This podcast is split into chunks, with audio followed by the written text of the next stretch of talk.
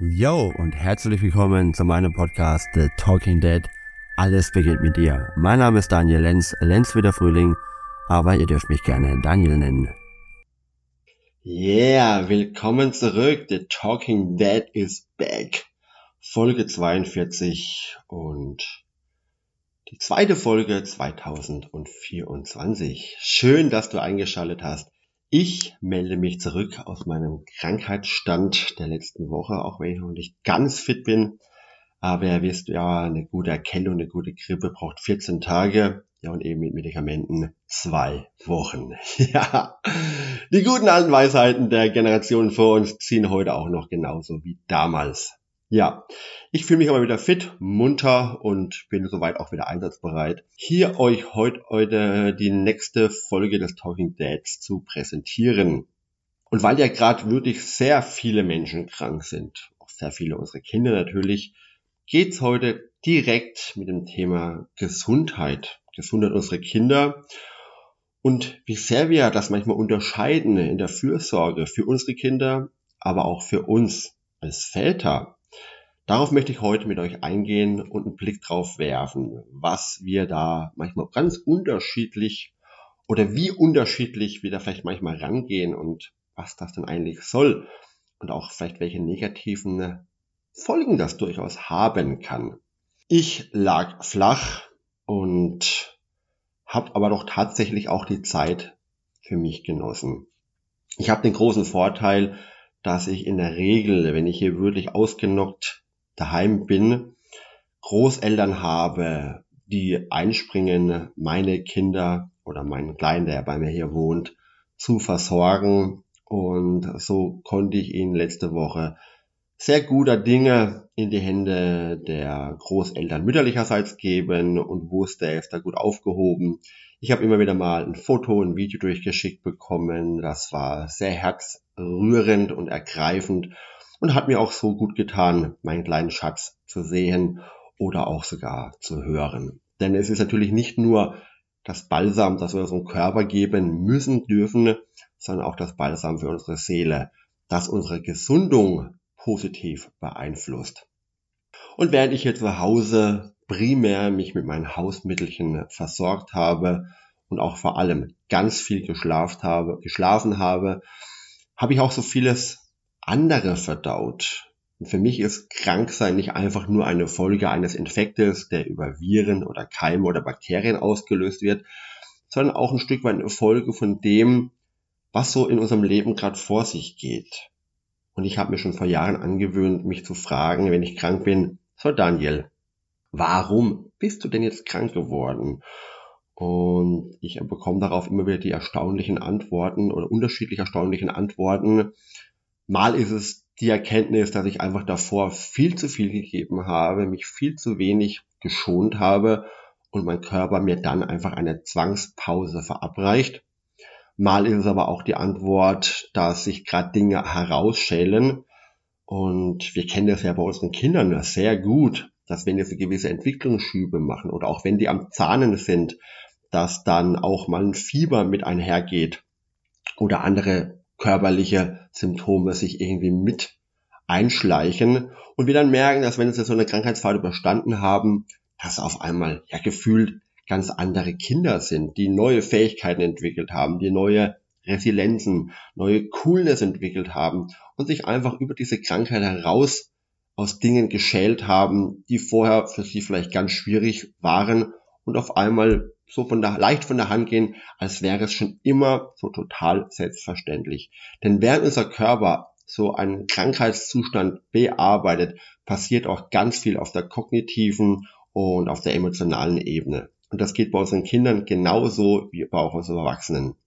Und für mich war jetzt gerade diese Krankheit so ein Fall, wo ich gemerkt habe, mein Körper verarbeitet viel, weil ich mich auch über diese Jahreswechsel mit den Rauhnächten viel mit mir, mit meinem vergangenen Jahr, mit meiner Herausforderung, all dem, was jetzt dieses Jahr ansteht, beschäftigt habe und das teilweise wirklich sehr intensiv war, hat es dann einfach auch mein Körper gebraucht. Meine Seele, sage ich mal, hat es gebraucht, sich diese Auszeit zu nehmen. Und dann lag ich jetzt vier, fünf Tage wirklich isoliert für mich zu Hause. Ich habe ein bisschen versucht rauszugehen, frische Luft zu schnappen, war aber so primär wirklich nur mit mir beschäftigt, was mir auch sehr gut tat, was ich sehr genossen habe, um noch ein bisschen diese ganzen Erkenntnissen äh, tiefer sacken zu lassen und mir noch mehr Zeit nehmen zu können, weil ich ja hier nur auf der Couch rumlag und sonst nichts zu tun hatte, mir diesen ganzen Erkenntnissen nochmal bewusster zu werden. Und nebenher, ja, versorge ich mich dann immer mit meinen Obst- und Gemüsenanteilen. Ich habe mir hier leckere Smoothies gemacht. Ich habe versucht, natürlich einen hohen Vitamingehalt meinem Körper zu gönnen. Ich habe wahnsinnig viel getrunken. Ich habe hier Ingwerweise den Tee in mich rein, äh, literweise den Ingwertee in mich hineingeschüttet, ähm, der natürlich einfach ausleitet, der reinigt, der den ganzen Körper, den ganzen System einfach wieder mal durchspült, durchputzt, was so wahnsinnig wichtig ist, sich einfach mal von den ganzen Dreck den wir unserem Körper so ansammeln, zu befreien. Und so habe ich einfach die Zeit genossen, mich dann hinzulegen, wenn ich müde wurde, mir gutes Essen und Trinken zu gönnen und innezuhalten. Innezuhalten und nach innen zu schauen, was denn los ist. Und so handhabe ich es auch mit meinen Kindern.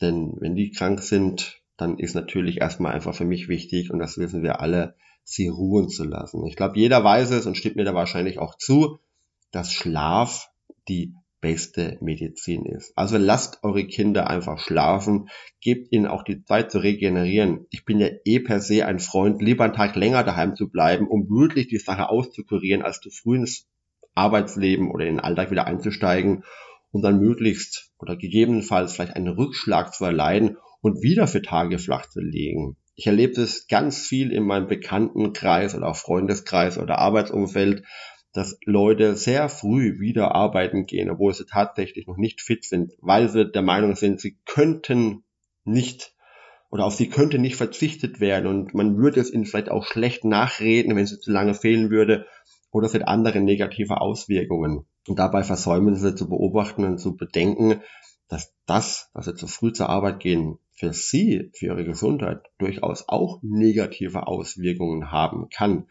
Viele haben sicherlich schon gelesen, die verschleppte Grippe, die sich aufs Herz oder auf den Herzmuskel auswirken kann, zu Herzrhythmusstörungen führen kann. Ähm, mittlerweile lese ich es immer öfters von Lungenentzündungen, wo ich dachte, das ist doch längst eigentlich per se, das dürfte heute eigentlich gar nicht mehr geben.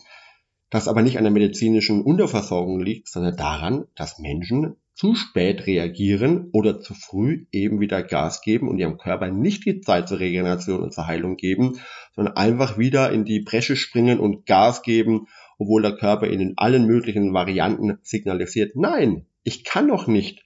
Du musst mich noch schonen. Und das wird dann ignoriert und wird leider oft auch mit Medikamenten weggedrückt, dass man es einfach nicht mehr spürt.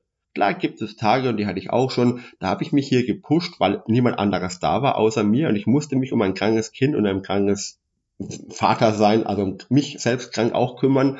Und das ging dann natürlich besser, wenn ich erstmal ein bisschen selber irgendwie schmerzfrei oder symptomfrei war. Das ist halt manchmal auch tatsächlich so unsere Aufgabe, unsere Eltern, dass wir da irgendwie auch durch müssen. Und wer hat es nicht schon erlebt, dass dann natürlich in der Familie, wenn man die Krankheit Einzug gehalten hat, dass es meistens drei umgeht und alle mal irgendwie flach liegen. Und wenn man Glück hat, schafft es einer noch irgendwie immer fit zu bleiben und den Rest irgendwie über Wasser zu halten. Also müssen wir tatsächlich auch manchmal funktionieren.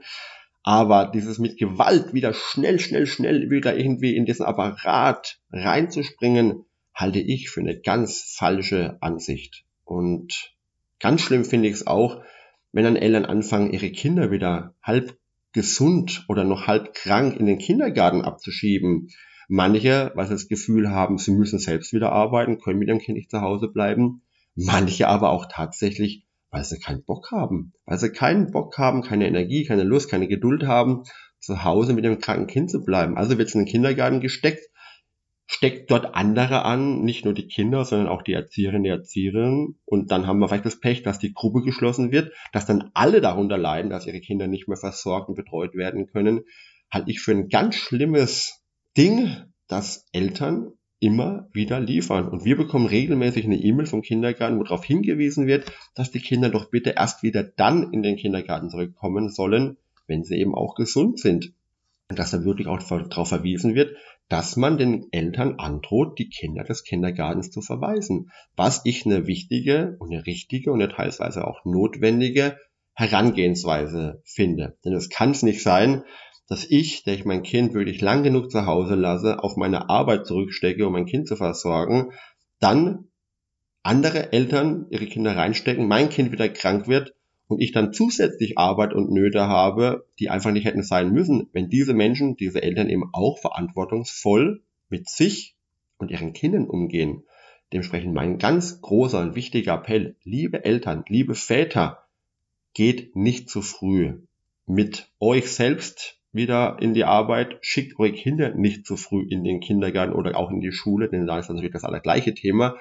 Nehmt euch die Zeit, gönnt euch die Zeit, euch und euren Kindern euch richtig auszukurieren, um die Sache nicht zu verschleppen, um nicht andere anzustecken und um nicht gegebenenfalls noch mehr negative Folgen dann einher oder mitzunehmen und sich dann richtig beschissen zu fühlen. Bei unseren Kindern machen wir das in der Regel, sage ich jetzt einfach mal so pauschal.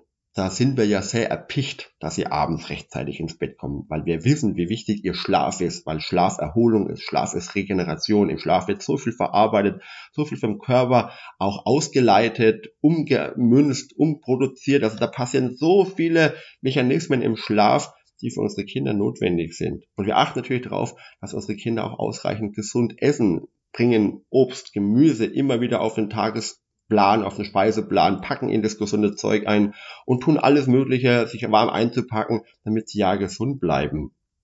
Denn natürlich ist meiner Meinung nach es wichtig, am besten schon vorzusorgen, dass man erst gar nicht krank wird. Es ist immer kacke, wenn man dann aktiv werden muss, wenn man mit dem Kopf und dem Arm unterwegs ist.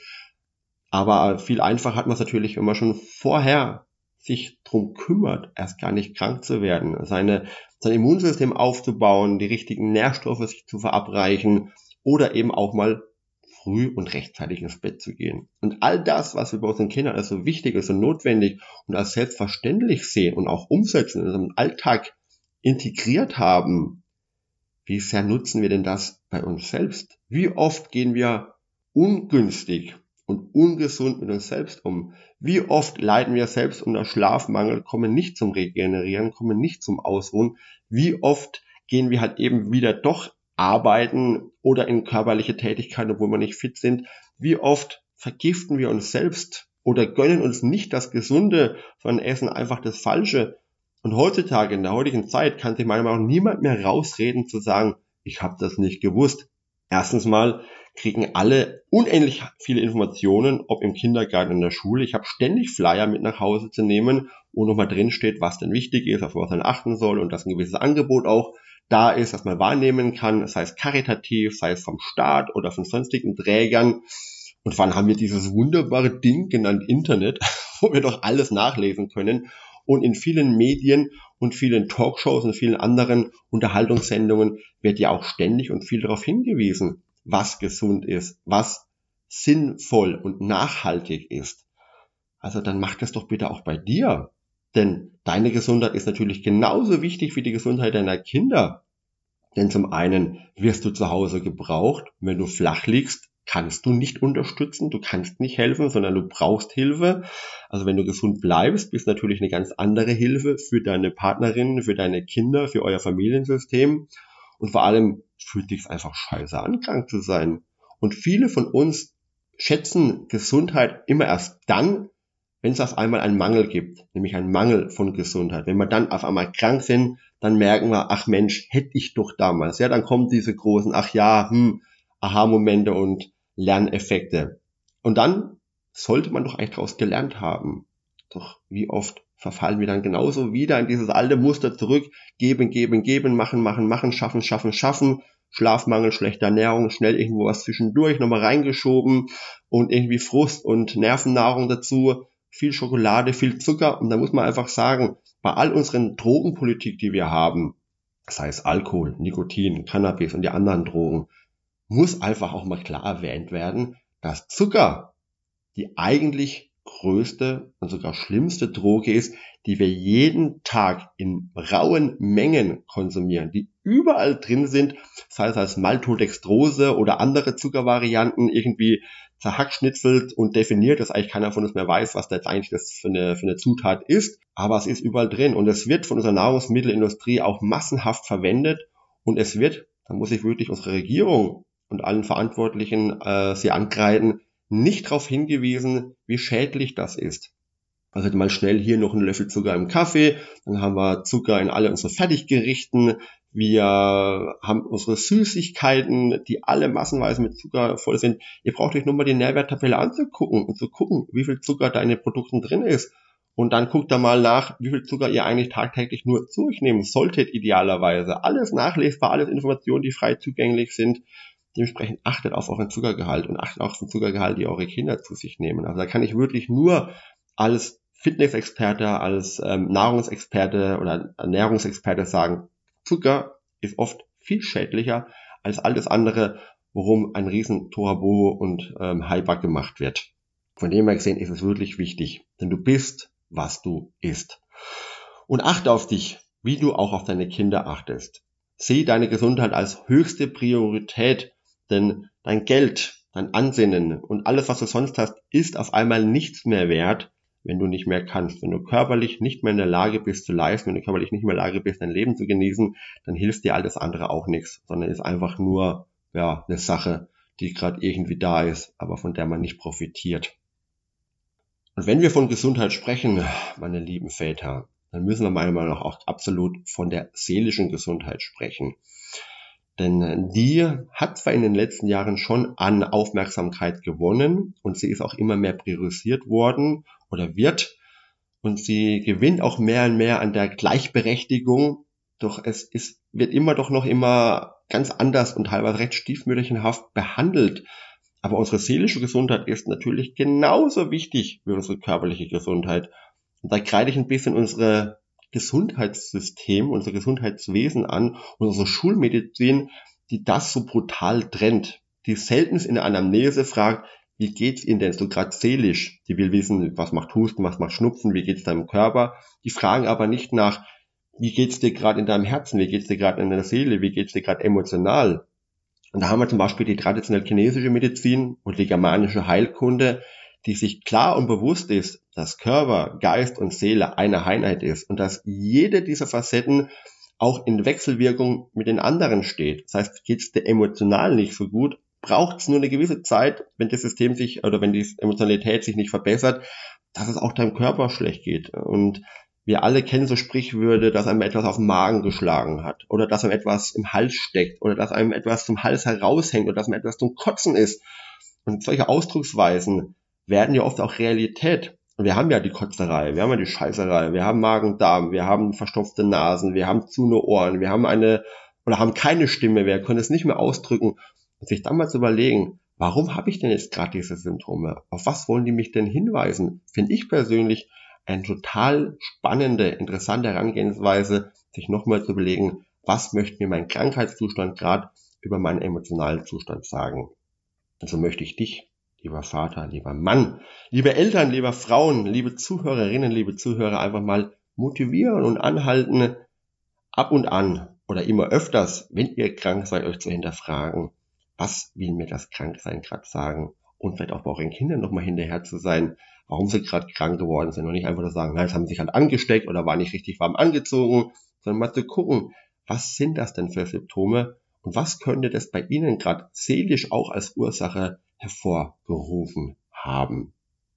So dürfen wir einfach selbst Vorbild sein, für uns gut sorgen, unseren Kindern signalisieren, dass wir uns unsere körperliche als auch seelische, emotionale Gesundheit wichtig ist, dass wir da am besten proaktiv vorgehen, Vorsorge halten, um erst gar nicht in irgendeinen Krankheitszustand, ob seelischer oder körperlicher Natur hinein zu geraten und ihm einmal zu signalisieren, was wir für uns tun, damit sie sich genau das auch wieder bei uns abgucken können, dass wir auch da wieder dieses großartige, wunderbare, tolle Vorbild sind, das unseren Kindern einfach durch unser eigenes Handeln und Tun zeigt, was vielleicht eine gute Herangehensweise ist, um sich ja gesund zu fühlen, gesund zu sein und vor allem auch gesund zu bleiben. Und um eben natürlich auch als gesunder Vater voll leistungsfähig zu sein und unsere Familie in all ihren Herausforderungen zu unterstützen, unsere Kinder unterstützen können, wenn es eben irgendwie Not am Mann ist, dass wir möglichst wenig oder möglichst selten irgendwie schlapp, niedergeschlagen, frustriert sind. Denn wir wissen natürlich auch, Krankheit bedeutet auch immer eine gewisse Depressivität. Und dann sind wir einfach schlechter gelaunt. Wir lassen einfach auch unsere Launen schneller, unsere Familie aus. Und das können wir alles ein bisschen minimieren und ein bisschen verhindern, indem wir proaktiv Fürsorge für uns tragen und uns einfach darum kümmern, dass wir seelisch, und körperlich gesund bleiben und gut für uns achten.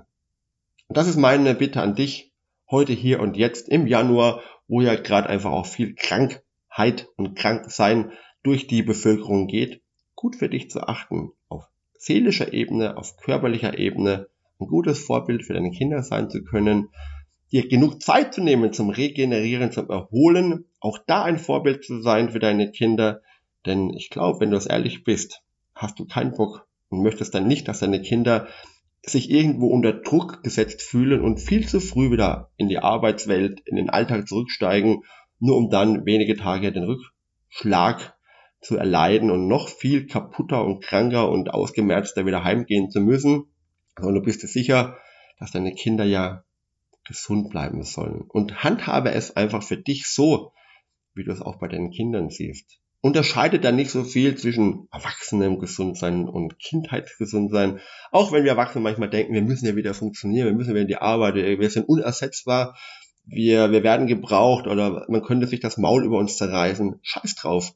Deine Gesundheit sollte immer oberste Priorität haben, denn sie ist einfach das Allerkostbarste im Leben, dass wir uns nicht erkaufen können, dass wir auch nicht sonst irgendwie wettmachen können, sondern wenn wir mal richtig lange krank waren, uns erstmal wieder bewusst wird, was oder wie, wie kostbar Gesundheit ist. Und du darfst jetzt aber auch schon mal diese Klarheit verinnerlichen, dir treu zu sein, auf dich zu achten, in dich reinzuhören, dich reinzuspüren und das Notwendige zu veranlassen, das dir gut tut, um für dich und deine Familie und deine Kinder gut sorgen zu können und eben dieses wunderbare Vorbild zu sein. Und somit schließe ich und wünsche dir ganz viel Gesundheit. Ich wünsche dir, dass du jetzt im Januar, im Februar, auch in den kalten Monaten noch problemlos durchkommst, ohne Fieber, ohne Krankheit, ohne verstopfte Nase. Und wenn, einfach mal einen Blick drauf werfen, hinter die Kulissen, die da möglicherweise auch noch spannende Aha-Momente mit sich bringen. Und nächste Woche, da hören wir uns wieder, wenn es da wieder heißt, The Talking Dead. Alles beginnt mit dir. Jeden Freitag neu. Und jetzt erwähne ich noch etwas, wenn ihr Bock habt, mehr über zum Beispiel die TCM, traditionelle chinesische Medizin oder auch die germanische Heilkunde zu erfahren, dann schreibt es mir in den Kommentaren. Überhaupt, lasst uns wieder kommunizieren, lasst uns miteinander in Austausch treten, gebt mir eure Feedbacks, gebt mir eure Bewertungen und wenn euch das gefällt, was ich zu sagen habe, dann empfehlt mich natürlich auch gerne weiter. In diesem Sinne, besten Gruß, gute Zeit, wir hören uns, euer Daniel.